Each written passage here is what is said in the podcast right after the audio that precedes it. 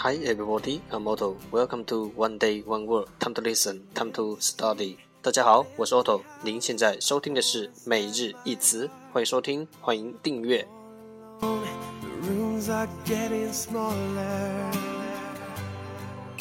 I wonder how, I wonder why, I wonder where they are. 让学习英语融入生活，在途中爱上你自己。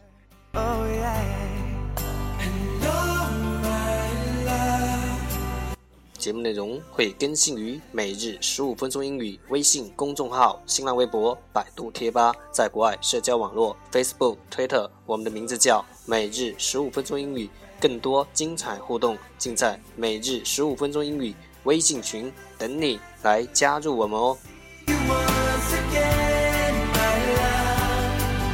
不管晴天还是雨天，让我们一起简单的坚持每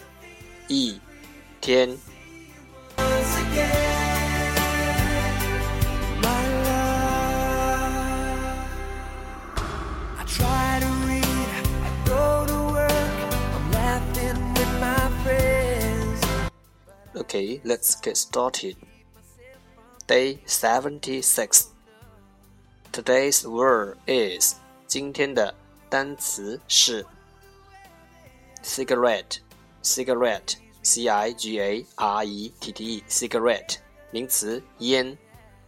Oh, my love.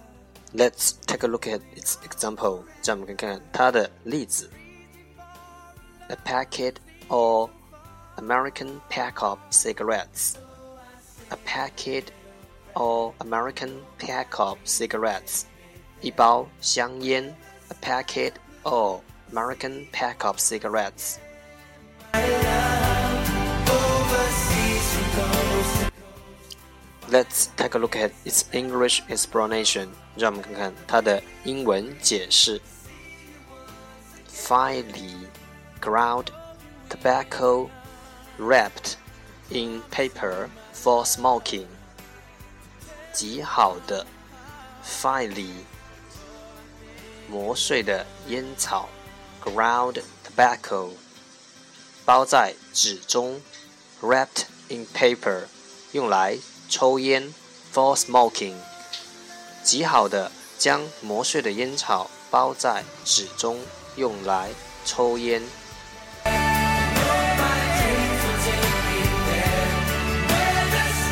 Let's take a look at its example again. 让我们再看看它的例子。 A packet or American pack of cigarettes. 一包香烟。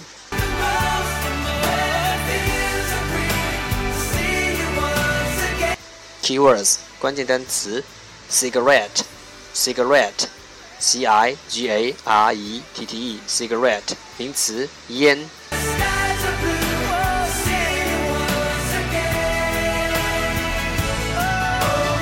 That's our first day。这就是今天的每日一词。欢迎点赞、评论、分享，欢迎和我一起用手机学英语，一起进步。See you tomorrow。明天见，拜拜。